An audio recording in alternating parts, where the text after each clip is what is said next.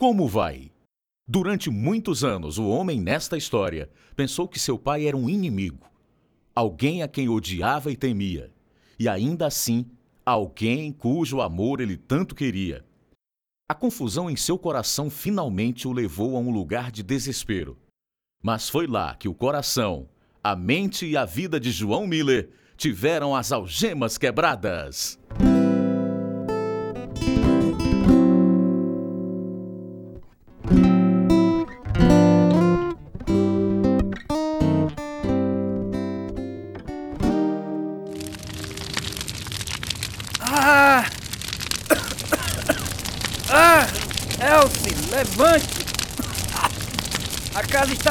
Fogo!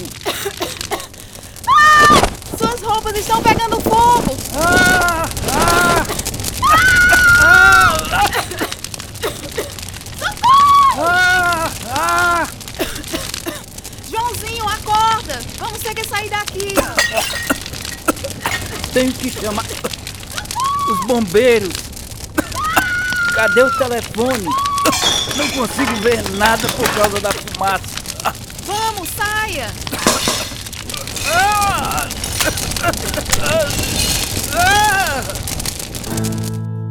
Levar luz a um mundo tenebroso é o objetivo de Algemas Quebradas. Histórias verdadeiras de pessoas reais, produzidas em Chicago, Estados Unidos da América, pela missão Pacific Garden.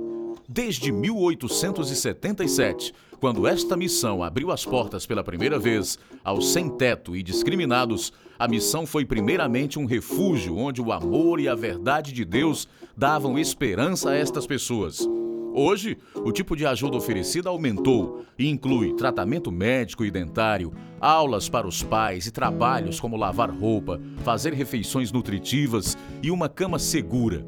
Tudo isto se tornou possível através de amigos e ouvintes cujas ofertas mantêm as portas abertas e voluntários que doam tempo e talentos. Deus dá o crescimento ao transformar vidas, restaurando casamentos e curando famílias. Algemas Quebradas se regozija com eles. E agora eis o programa de número 2654, versão brasileira número 20, no seriado Algemas Quebradas, o programa que faz você olhar para si mesmo e pensar. Sou João Miller e as memórias de minha infância são muito doloridas. Meu pai era alcoólatra. Chegava em casa bêbado, começava uma briga e nos expulsava a todos de casa. Não me lembro de ele ter me carregado ou colocado no colo ou dito que me amava. Quando eu estava com uns quatro anos, ele correu atrás de minha mãe com uma faca e eu saí correndo, gritando, certo de que ele ia matá-la. Me escondi no meio do matagal por muito tempo, até que minha mãe veio me procurar. Daí veio aquela noite que ele dormiu numa cadeira e começou um incêndio que queimou-lhe a perna e poderia ter matado a todos nós. A maior parte de suas roupas estão ok, mas o resto só fede a fumaça. Já sei. E agora, o que vamos fazer? Não sei. Temos que arranjar outro lugar para morar. Não posso acreditar que fiz isso. Pelo menos os bombeiros chegaram a tempo, antes que o lugar inteiro se incendiasse. Bem, devia estar realmente cansado. Você bebeu demais outra vez, João. Não ligo, afinal de contas perdi o emprego. Você não vai aprender nunca, não é? Se pelo menos ficasse longe dos bares. Talvez se saíssemos de Portistal, fôssemos para o sul, podíamos recomeçar outra vez. Lembro-me da longa viagem até Carolina do Norte, mas papai perdeu o emprego alguns meses depois. Por isso voltamos a Pouso sem nada e ficamos morando com os pais de minha mãe. Eles eram tão pobres que não tinham água encanada, só um poço fora de casa.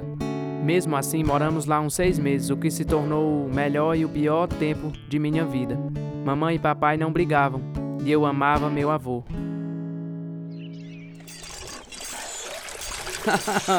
Olha só, Joãozinho. Puxa, você pode tirar água da bomba melhor do que eu. O balde já está quase cheio. Pronto, que menino legal. Acha que aguenta carregar o balde para dentro de casa, para vovó? Posso sim. Aposto que pode mesmo. Vou abrir a porta para você. Cuidado, não derrame nada. Já é um rapazinho. Meu avô passava horas comigo e sempre me dizia que me amava, algo que nunca ouvi de meu pai. Mas o lado ruim era dormir com dois tios meus e um deles me molestava. Tinha vergonha e medo de dizer a alguém. Por isso foi um alívio quando nos mudamos para nossa própria casa. Enterrei esse horror na minha mente e nunca mais o compartilhei até anos após a minha salvação. Mais uma vez, minha mãe e meu pai começaram a brigar. Certo ano, no dia de ação de graças, mamãe juntou um dinheirinho. Dava para comprar um peru com todos os enfeites. Ela até convidou uns amigos nossos. Papai saiu de manhã e só voltou à noite, bêbado. Não mandei você convidar esse bando de gente para jantar. Não faça isso, João. É feriado. Olha, é minha casa também. Eu não quero esse bando de gente aqui. Queria fazer um jantar especial para nossos filhos, João. Por favor, não estrague tudo. Já estou cheio dessa sua conversa, dizendo o que eu devo, o que não devo fazer. Vejam se eles gostam da mesa assim. Não! Como é que você teve coragem de fazer isso? Odeio você, odeio você! Ah, é? Bem, o sentimento é mútuo. Assim que os meninos ficarem grandes, vou embora. Enfrentei meu pai pela primeira vez quando tinha 12 anos. Ele estava correndo atrás de mamãe, como se fosse um louco. Me meti entre os dois para protegê-la.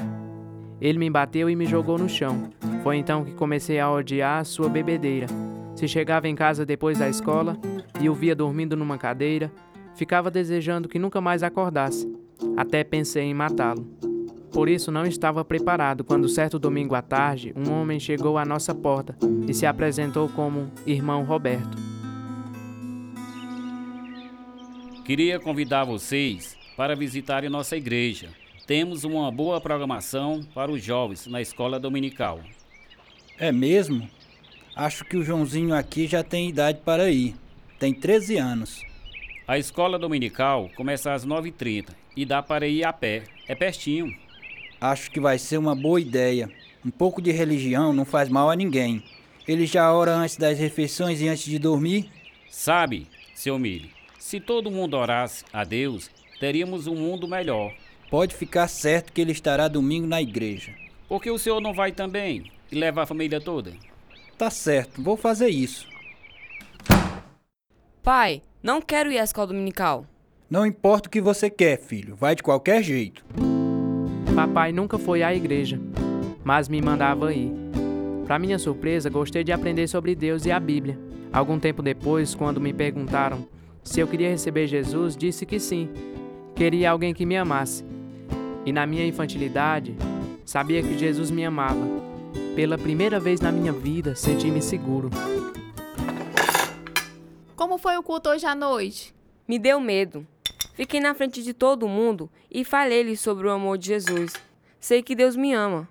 Não teria nervos para fazer isso. A senhora papai devem ir comigo domingo. Talvez vá um desses dias.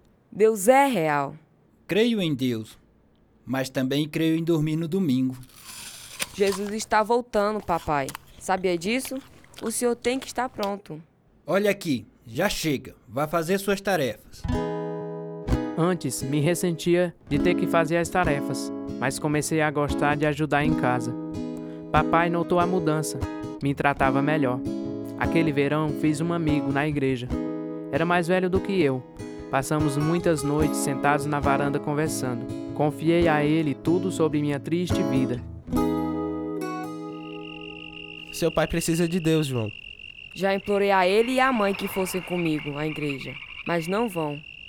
Eles não estão prontos. Às vezes, as pessoas têm de chegar ao fundo do poço para poderem olhar para cima. Eu o odiava, mas desde que comecei a ir à igreja, vejo-o de modo diferente. Ele não pode parar de beber. Sem a ajuda de Deus, não. Você acha que Deus realmente pode ajudá-lo?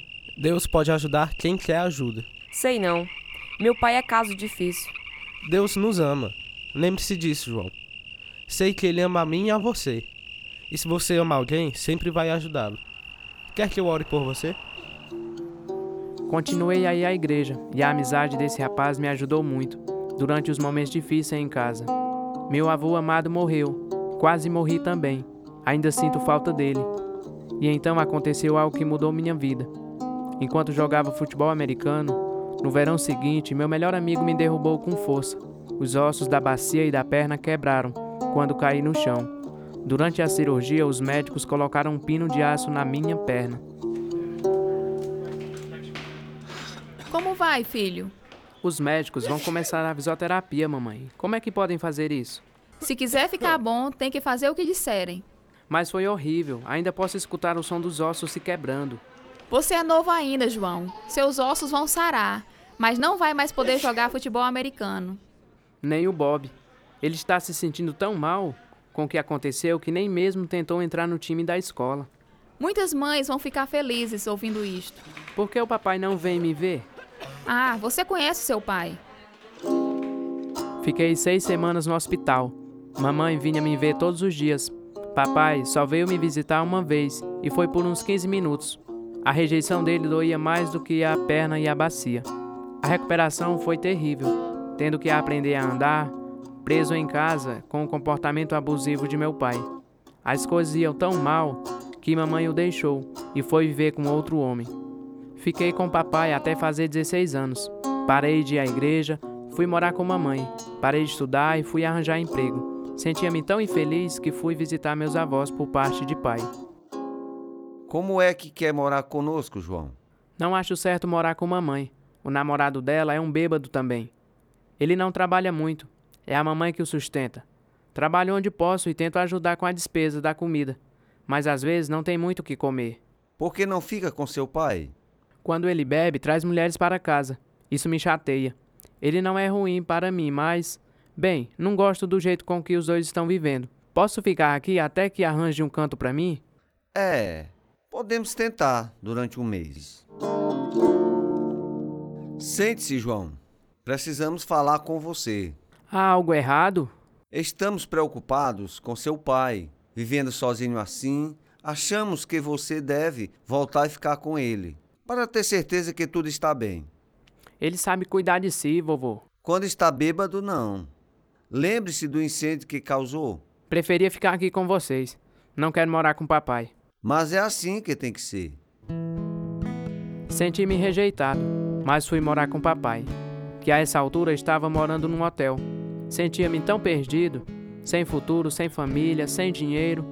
Nem meu pai, nem minha mãe ligavam para o que eu fazia ou o que acontecia comigo. Queria que minha vida fosse importante para alguém. Por isso alistei-me no exército aos 17 anos, achando que me enquadraria lá. Minha data de alistamento ficou marcada para setembro do ano seguinte, quando faria 18 anos, mas me arrependi da decisão que tomara. Trabalhando num supermercado enquanto esperava para começar o treinamento básico, Fiz amizade com um rapaz que me colocou num encontro com uma moça que eu não conhecia, enquanto ele saía com a namorada. Mas ao invés de conversar com a moça, passei a noite inteira conversando com a namorada do meu amigo. Duas semanas depois, com a permissão dele, saímos juntos. Meu coração cantava de alegria por pertencer a alguém. Carol e eu tínhamos muitas coisas em comum. Meu pai é alcoólatra também. Nunca foi mal conosco mas eu sempre ficava morrendo de vergonha quando meus amigos o viam cambaleando do bar até chegar em casa.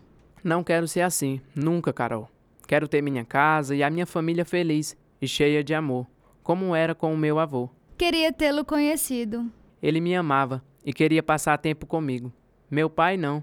A única vez que ele fala comigo é para gritar por alguma coisa que fiz. Você perdeu muita coisa. Quando ele está sóbrio, é uma pessoa legal mas é raro estar sóbrio. Que coisa triste. Se pelo menos fosse à igreja. Sempre fomos à igreja, mas não posso dizer que conheço Deus. Sem Ele, fica faltando algo na vida. Deus teria feito muita diferença se eu tivesse sido salvo antes, mas não fui. Meu conhecimento de Deus fizera mudanças em mim, mas as mudanças que duram, como resultado da salvação, só viriam muito tempo depois. Carol e eu nos casamos, uma semana antes de eu entrar no exército. Imediatamente comecei a ter problemas com minha perna. Após o treinamento básico e avançado, consegui uma folga e fui buscar a Carol. Alugamos um trailer e fomos muito felizes durante um mês. Sua perna está perturbando de novo, não é? Dói tanto, desde o treinamento básico. Marque outra consulta no hospital. Eles não conseguem achar algo errado, querida. Eles têm que fazer algo sobre este caroço enorme nas suas costas. Parece que está infeccionando. Dói muito também. Fique quietinho, vou ver quem é.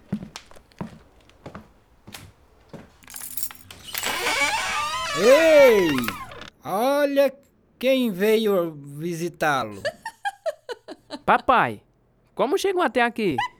Pedimos carona. Pensei que gostaria de receber nossa visita. Nosso ninho de amor foi invadido. Durante algumas semanas, papai ficou sóbrio. Mas não demorou muito e ele começou a fazer nossa vida miserável, brigando com a namorada e atormentando a Carol, quando eu estava fora. Roubou algumas joias dela para comprar bebida. Um dia ele me deu um tapa bem forte. Eu o joguei no chão, mas me arrependi e deixei que ficasse conosco enquanto arrumava um lugar para morar. Dentro de alguns meses, eu e Carol estávamos desesperados. Seu dia foi ruim também, não foi? Se foi. O sargento está sempre pegando no meu pé, por causa da licença médica. Mas não posso fazer nada, minha perna está me matando. O que o médico disse? Deu-me uma pomada para colocar em cima do ferimento.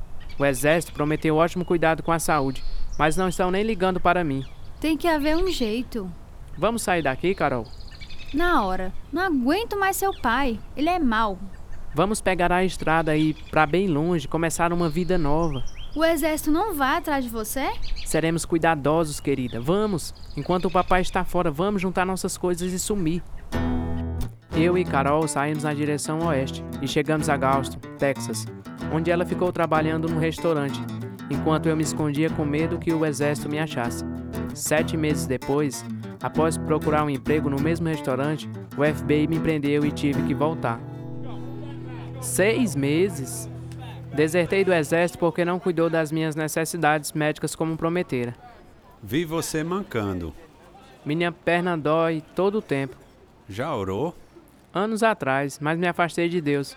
Tem uma Bíblia, se quiser ler. Talvez queira. Ela me ajuda. Deus é misericordioso e perdoador. Sei disto. Tente ler os Salmos. Li o livro de Salmos em três meses, durante o tempo que fiquei na prisão militar. Mas não me voltei realmente para Deus. Assim que me dispensaram sobre condições honrosas, esqueci de Deus. Três anos depois, um médico tirou um pedaço de osso da minha perna e finalmente comecei a sarar. A essa altura, eu e Carol tínhamos vários filhos. Fui promovido a gerente de produção no meu emprego e comecei a beber com um colega para diminuir o estresse. Diferente do papai, eu era um bêbado alegre, mas quando estava sóbrio, tratava minha esposa e meus filhos como o papai nos tratava. Eu lhe disse que não queria isso hoje de manhã, mas você não ouviu, não foi? Sinto muito, João. Estava pensando em outra coisa. Espero que preste atenção quando eu falar. Não sou sua empregada, João. Se fosse, já tinha lhe dado as contas. Você não faz nada certo. É difícil viver com você. Por que me diminui na frente dos nossos filhos? Mas você merece. Bem, não é certo viver criticando a mim, nem a nossos filhos tanto assim. Ninguém é perfeito.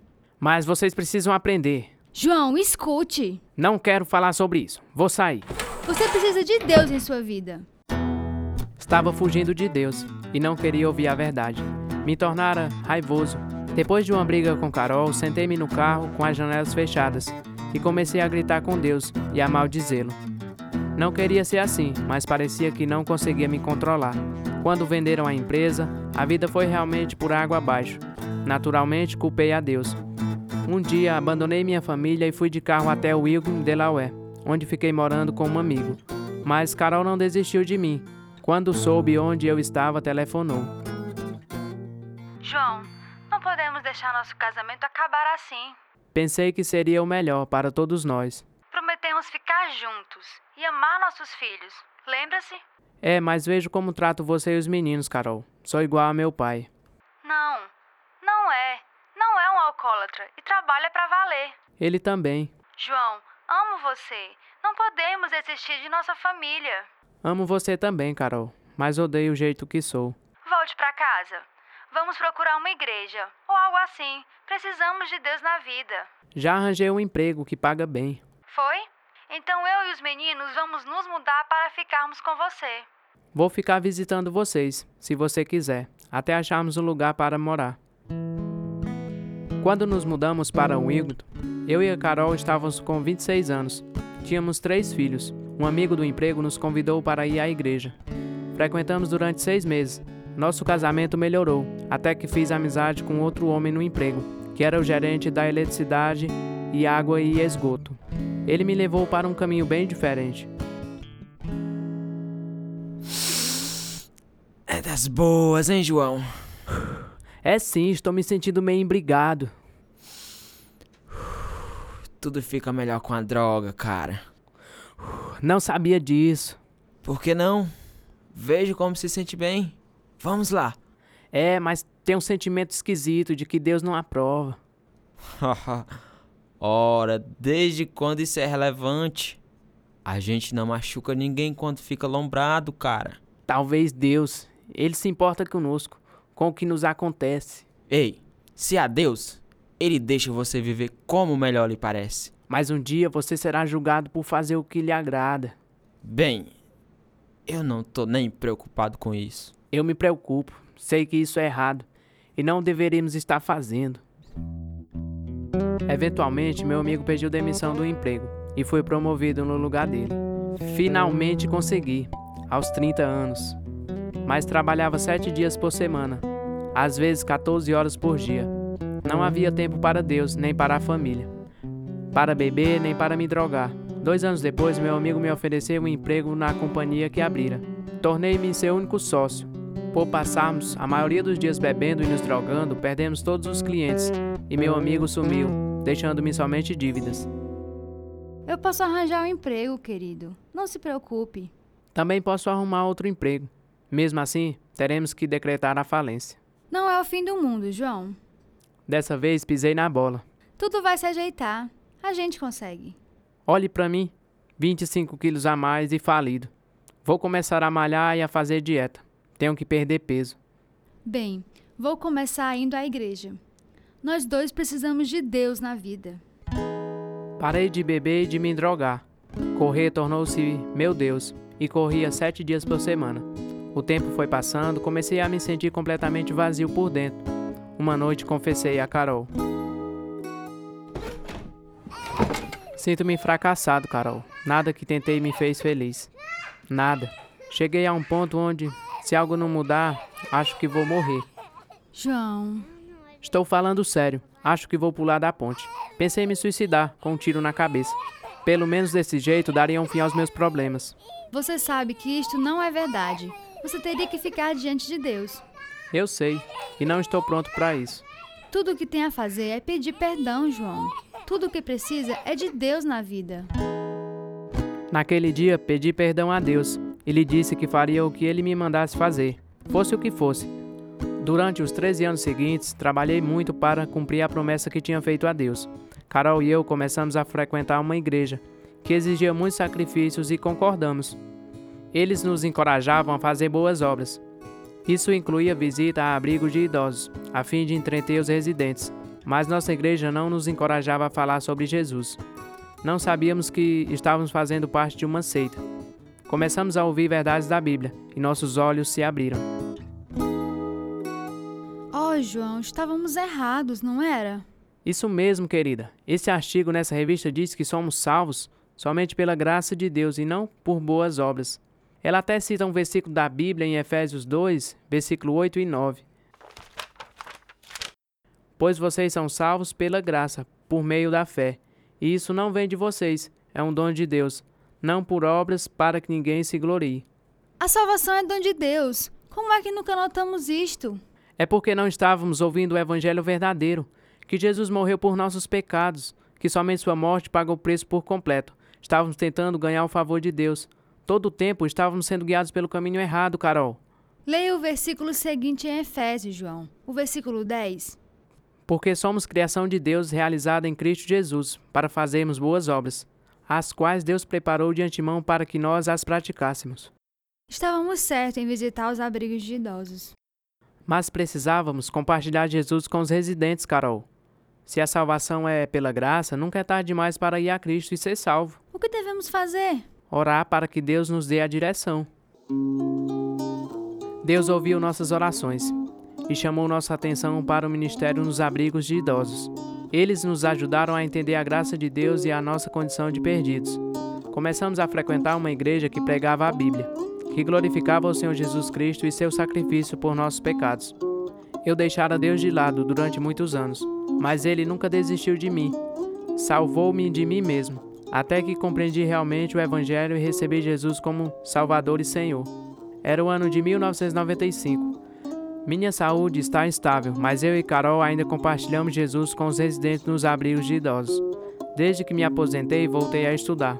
Quero me formar como pastor ou capelão. Esperamos que a história de João Miller revele o amor paciente que Deus tem por você. Deus é paciente com você, não querendo que ninguém pereça, mas que todos cheguem ao arrependimento. Se quer abrir seu coração e sua vida ao Salvador, ore conosco agora. Senhor, venho ao Senhor como pecador, incapaz de mudar a mim mesmo.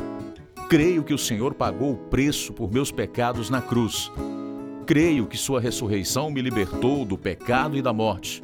Obrigado por seu perdão. Obrigado pelo dom da vida eterna que recebo agora com muita alegria. Venha morar em meu coração e me faça igual a Jesus. É no nome dele que oro. Amém. Meu amigo, a Bíblia promete: contudo, aos que receberam, aos que creram em seu nome, deu-lhes o direito de se tornarem filhos de Deus. João 1,12. Assim, você é agora um filho de Deus. Por favor, mande nos dizer se fez esta decisão para que possamos lhe mandar um curso bíblico muito útil. Nosso endereço é Algemas Quebradas, Caixa Postal 01, Nova Russa, Ceará, Brasil. CEP 62200-000. O número do nosso telefone é 0 Operadora 88 3672 1050 e o nosso e-mail é algemasquebradas@hotmail.com. Este é o programa número 2654, versão brasileira 20, a história verdadeira de João Miller. Fizeram parte desta história os seguintes atores: Leandro Costa, Carla Campos, Timóteo Golson, João Carvalho, Auristeles de Carvalho, Paloma Nóbrega, Raí Kennedy, Igor Marques, Capistrano Ibiapina, Eduardo Pontes, Ronaldo Sampaio, Tradução: Edissa Soeiro. Direção: Lina Gossen e João Carvalho. Produção: João Lucas Barroso. Música: Ismael Duarte e Heriberto Silva. E eu sou Luiz Augusto.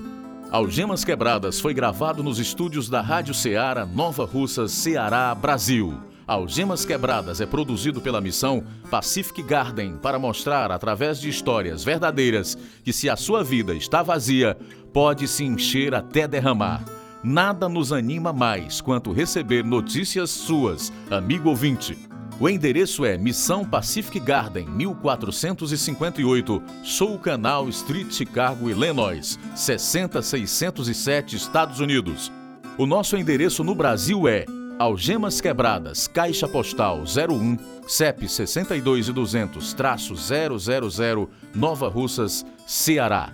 O nosso e-mail é algemasquebradas@hotmail.com ou visite o nosso site www.algemasquebradas.com.br.